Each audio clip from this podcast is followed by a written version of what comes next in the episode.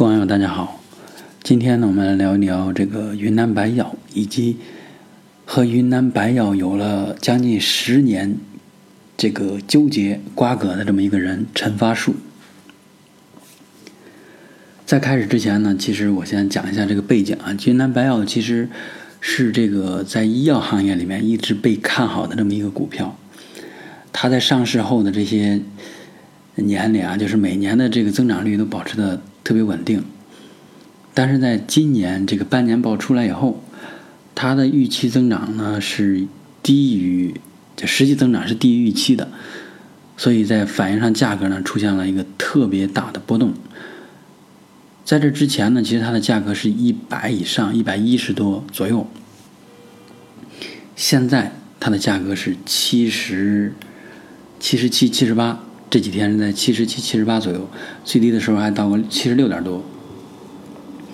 然后呢，我看了一下云南白药它上市以后的历史的市净率，现在的就是七十七左右的市净率，其实是它的历史最低值。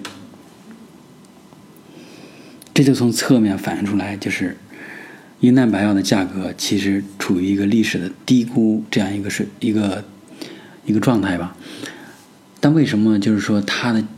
价格突然跌下来？就是大家认为这个云南白药未来的增长应该会放缓，甚至是，对吧？相比去年，它的增长幅度可能是负的。这得看这个云南白药它的主营业务来讲。云南白药其实，呃，大家多多少少应该都有了解，比如在那个广告上，对吧？还有一些其他的，比如你是有过这种医药的一些这种相关的知识，你都多多少少会了解云南白药。它主营的药物呢，其实就是跌打损伤这一类的这个真正的医药类的产品。而且基于这个一呃跌打损伤这个产品呢，又衍射出来，比如说是创可贴，还有这个日用品。日用品里面最熟悉的应该就是云南白药牙膏。我之前也经常用，然后再往后来，比如说那个什么卫生巾啊这些东西，因为它卫生巾其实有很多系列，什么一小小、白小小，什么飞样，还有日子卫生巾，有很多系列。除此之外呢，它还有一些原生药材呀，还有其他的。但总体来讲，就是主营的或者在我们日常生活中，我们经常消费的就是这个。云南白药的这种跌打损伤的这种药物，以及日化，就是牙膏和这个卫生巾啊，什么这些东西啊。所以你会发现，就是说，你要看懂云南白药这家公司，你就应该深入的去研究一下它的历史。嗯，所以呢，我们还得从历史开始讲，就云南白药它是怎么出现的，对吧？这就不得不说一个人，这个人叫做屈焕章，他是云南的。出生在云南这么一个人，出生在一八八零年。当时呢，其实他是一个幼小的时候就丧丧父丧母，然后成为一个孤儿，跟着他的不能叫孤儿吧，就跟着他姐姐啊，跟着他姐姐。然后他姐姐后来嫁给了一个郎中，然后他就跟着他的姐夫学医，这样呢，就是多多少少会懂得一些。这个医术吧，然后后来呢，就是娶上媳妇儿以后，就自己自立门户去行医了。然后在这个行医的过程中啊，就有一次他就是传传书啊，就是说他摔倒在某一个异乡了，是人事不省，但是呢被人救了。救他的这个人就是他后来这个传给他这个云南白药这个秘方的他的师傅。然后他师傅呢，其实也是一个隐士的这样一个高医吧，然后带着他就是行走这种，行走行走名川大山了，采摘这个医药啊，就是爬山啊什么这种，跟神农尝百草一样。所以呢，他就在这个师傅的带领下，真正的得到了这个云南白药，当时还不叫云南白药，叫百宝丹的这样一个秘方。后来呢，他的师傅被人陷害，就是被人杀死了。然后他就带着这个秘方回到了他的老家，对吧？回到了他这个地方，然后继续行医。其实他在行医过程中，他这个产品啊，是在当地就是有一定认可度，但是没有那么火。后来呢，就是到了这个民国啊，什么这个清末动荡嘛，对吧？然后有一个土匪，有一个土匪头子，但是这个名字我忘了，当地的一个土匪，挨了这个枪伤，就找到了这个屈焕章，屈焕章就用他那个百宝丹给那个人治好了。所以呢，这个土匪对于屈焕章他的这个药和他的这个人，他的这个呃医术啊，非常的认可。所以呢，再往后来，比如他这个土匪里边有这个谁受伤了，都会来找这个屈焕章。后来呢，这个土匪呢，就是由于依依靠上一个就是正规的这样一个军阀，所以呢，他就摇身一变成为了一个呃民国时期的这样一个在当地的这样一个军官。所以他就提拔这个不能叫提拔，就是重用。这个屈焕章让屈焕章呢给这个军队上来提供药品，给军队上的这个士兵来看病，所以就这样的话呢，屈焕章的这个药啊，就是他这个百宝丹，就等于打开了市场。后来比如说像这个国民党，在采购军需药品的时候，就在当地就获得了这个这个很大的一个订单，对吧？记得当时有一个数字，说是一年销售了四十万瓶儿，当时是还还是按瓶来装的，不是说气雾剂喷的那种，就是也是粉末这种药状粉末药。所以呢，这个屈焕章这个人当时就是通过在战争时期积累了很多的财富，后来呢，就是因为军阀时期，就是还有这种联合抗日的时候啊。大家对于这种有钱人，对吧？他当地他也算当地的有钱人，这种国家或者说这种政府，当地政府要求他去捐捐款、捐飞机，他在当地呢，也是受到了这种军官或者说当地政府的一些排挤。所以呢，当时在重庆，重庆其实是这个国民党那个等于是总部吧。然后后来就有一个更高级位的这种军官说，邀请他来当一个。什么中国民什么什么一个官儿，就挺高的一个官衔，所以呢，屈焕章就为了避开当地的那种官僚和政府的这种排挤，就去到了重庆。但是去到重庆以后，其实它是一个陷阱。那个人真正想想套的是什么？就是他的百宝丹的秘方，以这个官职为虚名，让他来过来。过来以后，就要求他把这个百宝丹的这个生产秘方交出来，交给那个。当时的一个药厂其实是那个人控制的药厂，但是呢，屈焕章这个人呢，就是没有屈从，他就是绝食，最后呢就死了。当时呢，他写了一个遗书，把这个百宝丹这个就等于这个所有权啊，留给了他的妻子。但是他的大儿子呢，就是不太服，所以大他跟大他的大儿子跟他母亲之间还有了一次这种关于这个。百宝丹秘方归归谁的这种一个争论，或者叫争吵。最后到了，我记得是一九五五年，这个屈焕章的妻子呢，就无偿的把这个百宝丹这个秘方捐献给了国家，所以后来就改了名儿叫做云南白药。就你会发现，这个云南白药其实它背后啊还有一一系列的这种故事，对吧？在这个故事的背后呢，是人间的这种冷暖吧，就是对于钱财，对吧？对于这种，对吧？就是有情或有钱，这些这些各种复杂的东西都掺杂在这里面。然后归国家所有以后，其实国家也没有真正的说把这个事情。把或者把这个东西看得多么重或发展多么好？为什么？就因为其实云南白药它跌打损伤，在和平时期，它的重要性其实没有在当时那种就是冷兵器时代那种战争环境下它的价值大。所以就这样，就云南白药归国家所有以后，其实是国有的，对吧？然后它就也是这种一个缓慢发展的阶段嘛。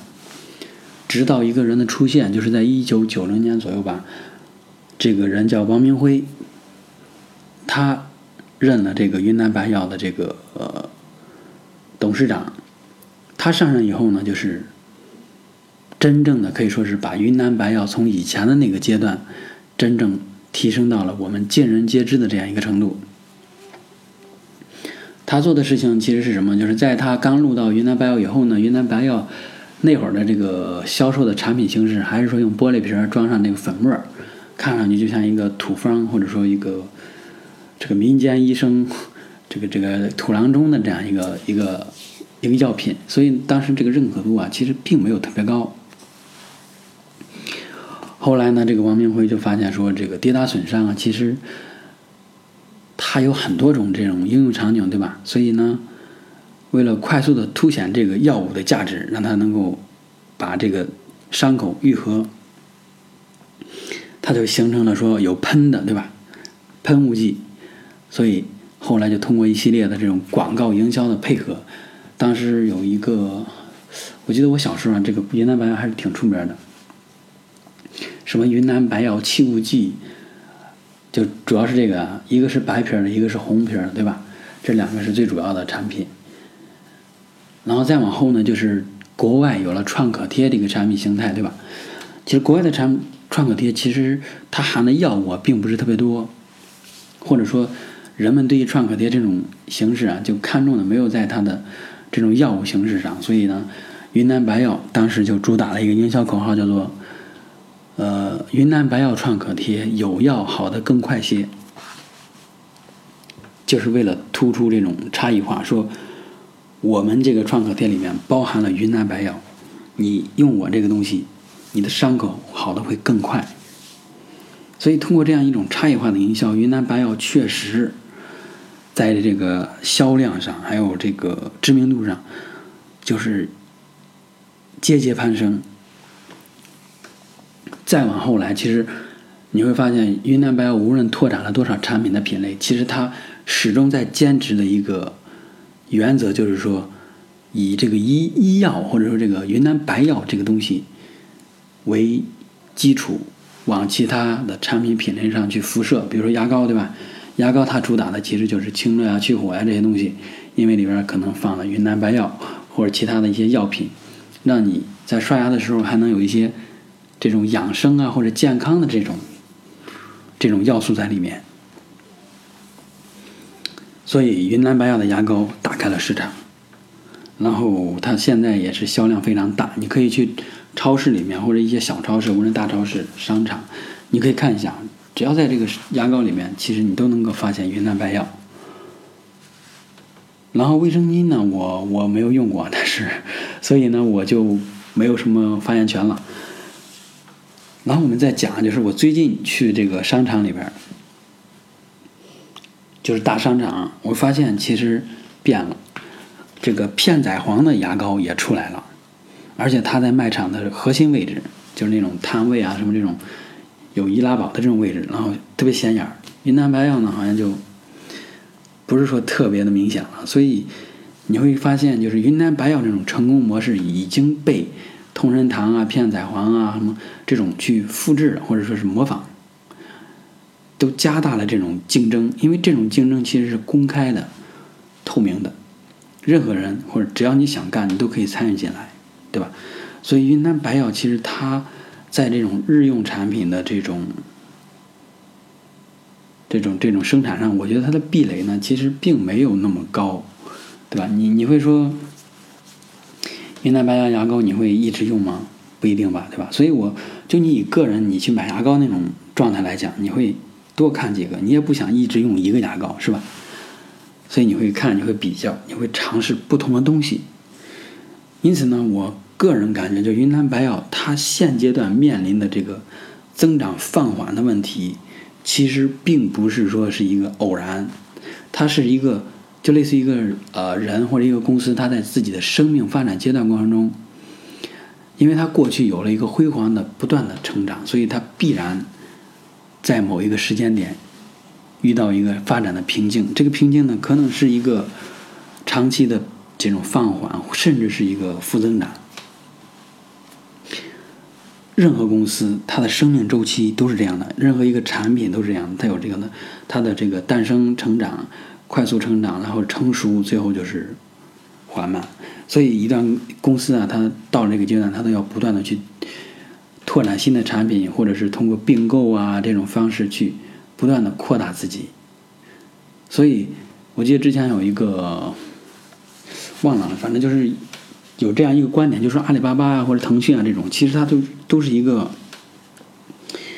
类似于那个《千与千寻》里边那个不断吃东西的那种猪或者是那种动物啊。它要不断的吃下东西，否则的话，它就可能会面临着死亡，甚至是变得弱小。它不断的在蚕食其他的公司也好，或者占领其他的地方也好，它一定要做这个事情。这是公司发展到某一个阶段以后，它必然要做的事情。它放弃这个战场，它要侵占了那个战场，或者是杀入到了那个战场。所以，现今的云南白药它的放缓，也不是一时间。或者是半年表现出来的，否则的话也就不会有这个一六年左右开始的这个国国企混改，对吧？然后否则也不会说王明辉这个人下台。所以在这个地方，我就我我就开始讲另外一个人，就是我刚才讲的那个人陈发树。陈发树这个人，其实呃，如果你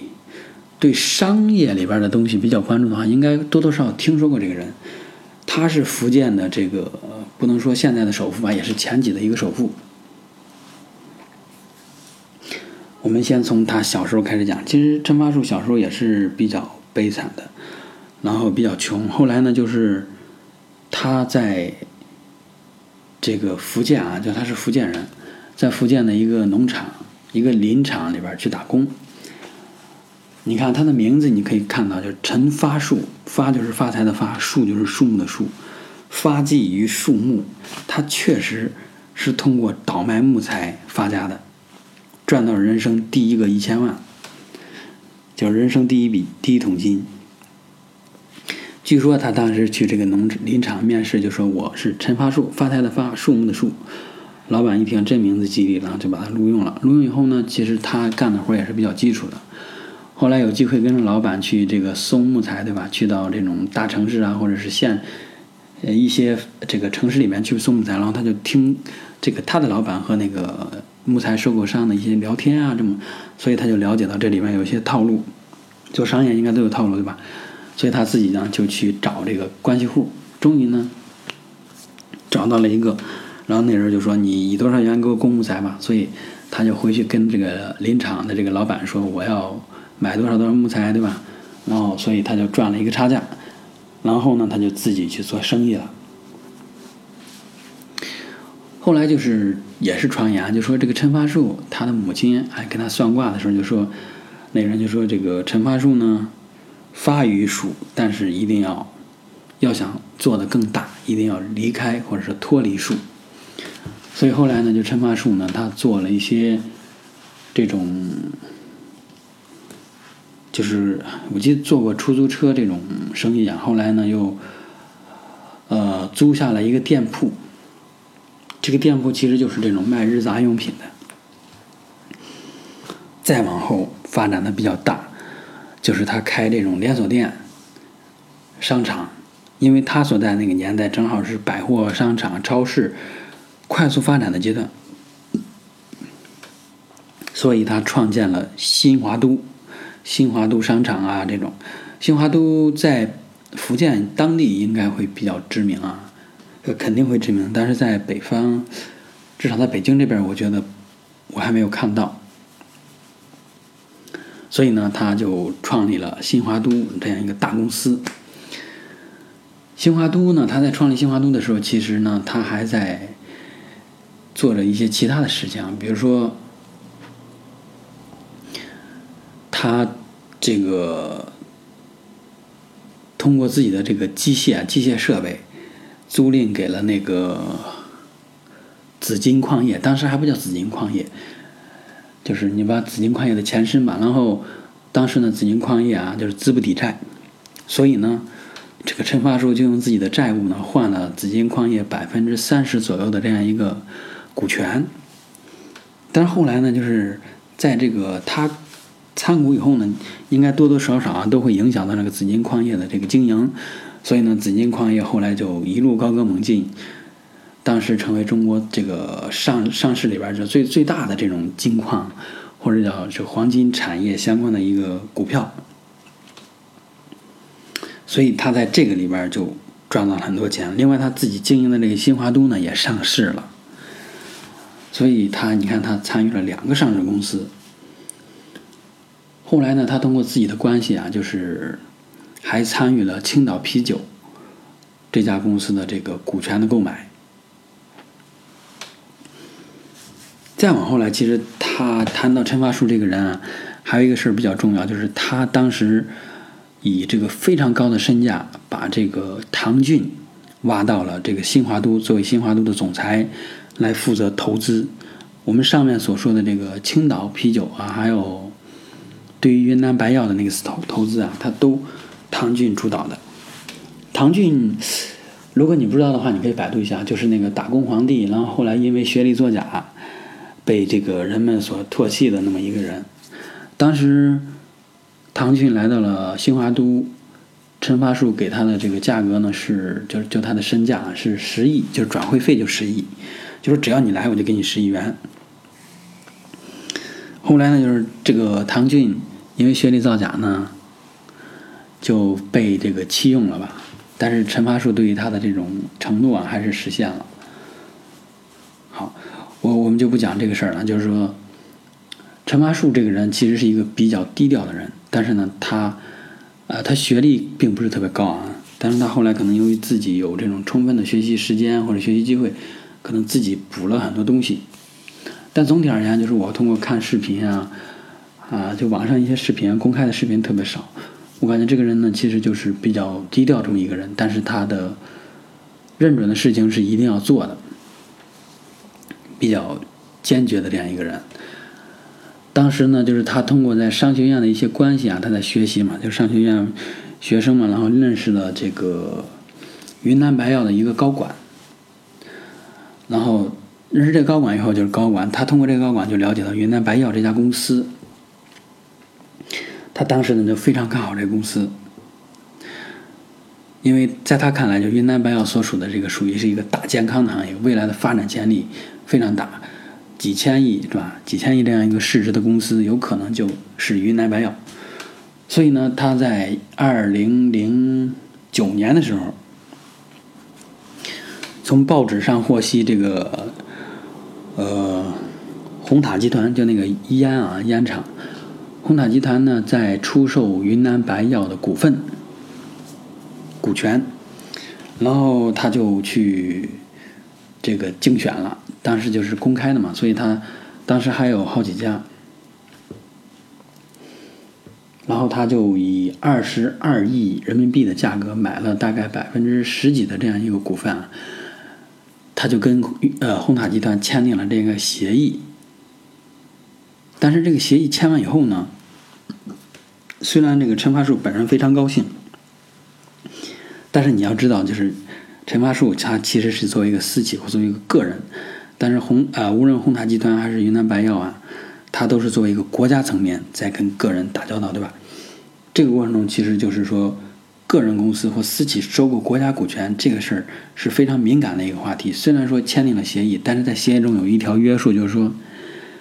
呃，要通过国家这个资源管理部门或审批部门认可。这个协议才能正式的生效，所以陈发树呢就这样等等等，一直等了两年多的时间，这个协议还没有生效，所以他没有办法，他想不通，对吧？就是说买东西一样，我一手交钱一手交货，为什么我给你钱了，你却不给我货？所以他决定状告这个红塔集团，于于是呢就向这个云南省高级人民法院提起了诉讼。这也是这个中国历史上第一次个人状告国有单位产生的这种股权纠纷，而且股权纠纷的数额呢比较大。当时其实到了二零一一年啊，就是两年以后，云南白药的它这个市值啊就是增长了非常大。按如果比如说按照这个当时买入的这种股权去计算的话，云南白它买入二十二亿，应该在后来。就变成几十亿的一个这样一个规模了。但是呢，其实它的几十亿能不能拿回来还是个未知。所以后来这个云南云南省高级人民法院宣判，就是说驳回了这个陈发树的请求。但是呢，陈发树不服，所以他就向中国最高人民法院提起了诉讼。最高人民法院经过这个审理以后呢，同样驳回了这个陈发树的请求，但是呢，这个让红塔集团把这二十二亿退回给云南白药啊，不退回给陈发树，同时呢，按照利息银行利息计算，补偿这个利息七百五十万给陈发树。但是你要知道，陈发树打官司。光诉讼费就花了将近两千万，所以他这点利息对于他来讲不算什么，他根本不看重。所以当时陈发树呢特别郁闷。虽然是这样，但是他个人依旧是非常看好云南白药这家公司，所以他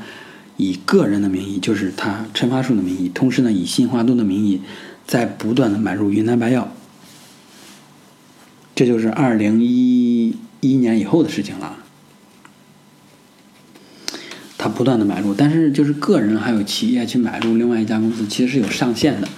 或者如果额度特别大，是需要提前报备啊，什么审核这些东西。直到二零一六年，就是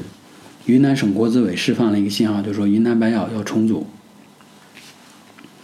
当时云南白药的这种股权架构呢，是说，呃，云南控股集团或者云南控股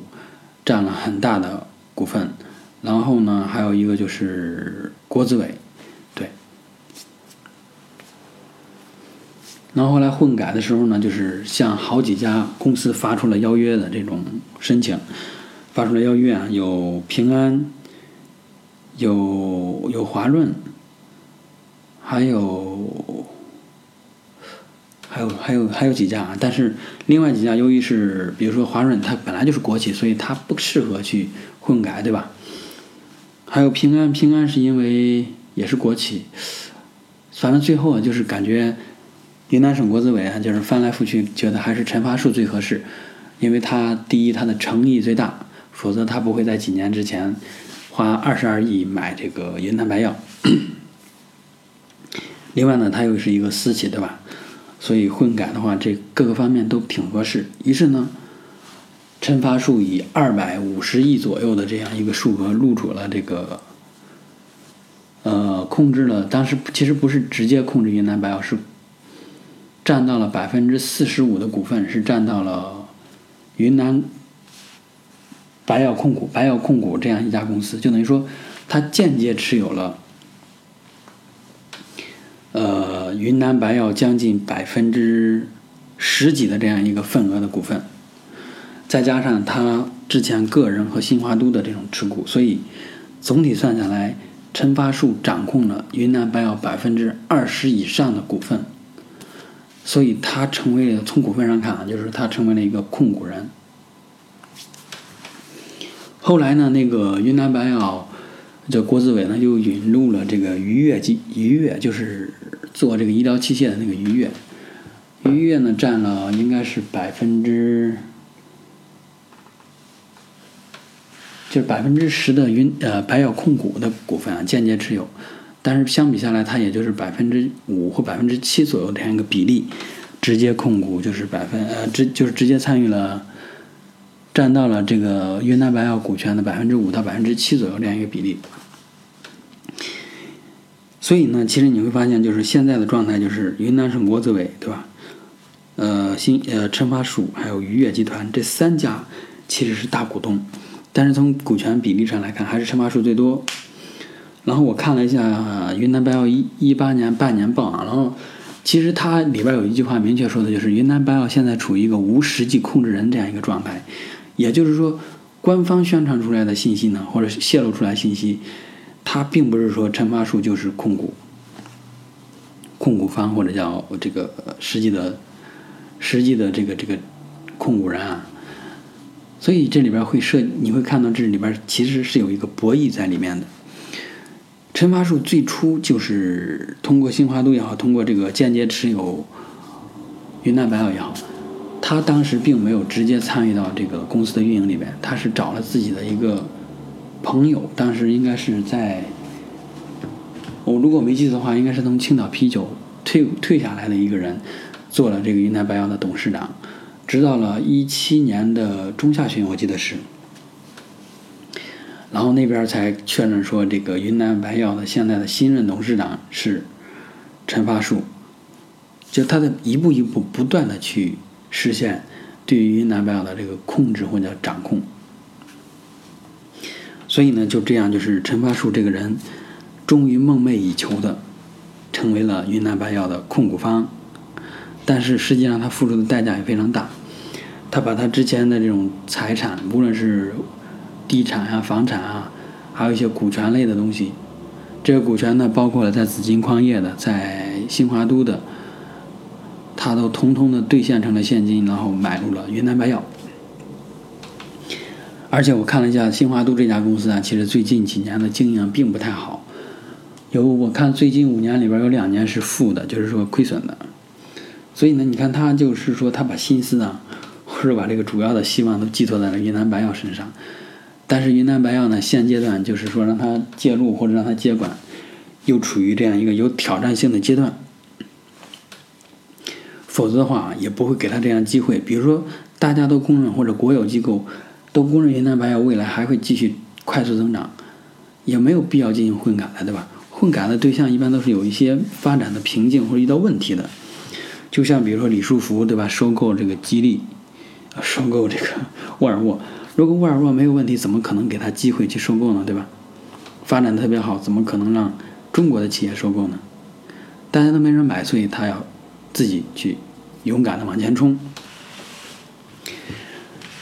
所以你这么来看呢，就是以陈发树当时那个高价买入啊，现在。跌到了八十左右或者七十八左右，他当时应该他他那个钱啊应该是亏损了。如果你跟陈发树去比较的话，如果把他当成一个股民，你会发现他亏了。但实际上，他其实从他这个层面来讲，他就不是一个普通股民了，对吧？他是股东，所以他认为云南白药还是值的。所以接下来的问题就是。云南白药是否能够在陈发树的带领下创造新的辉煌，或者说实现第三春吧？这个问题，我我现阶段我的思考是这样的，就是说，当一家企业真正面临到增长的瓶颈，或者说是固有的产品达到一个衰退期的时候，它如果要实现新的增长，这个周期或这个转变，并不是说短短的几个月甚至一年就能够展现出来的。就能够实现转变的，它是需要一个几年或者更长时间的这样一个过程。所以我个人觉得，就是云南白药如果想达到或者保持原来那样增速，是几乎不可能。就是说，以现有的产品线或者产品品类的这个条件下啊，要保持维持过去的那增长速度是绝对不可能的。所以，它要创造新的产品出来，或者寻找新的领域。在这方面呢，我觉得陈发树一定是有过很深的思考的，否则他不会说轻易的就接管了，对吧？他在这么多年里，将近十年里，他一直盯着云南白药，所以他个人应该有一套云南白药未来的发展路径规划。所以，我个人觉得，如果你信任陈发树这个人，或者你觉得他这个人能够办靠谱的事情，我觉得你。应该以现在的七十八左右，或者是这样一个价位吧，去买入云南白药。但是我觉得你不要买入太多，因为，嗯，云南白药虽然市净率呢就是是处于历史新低啊，但是如果它的这种收入、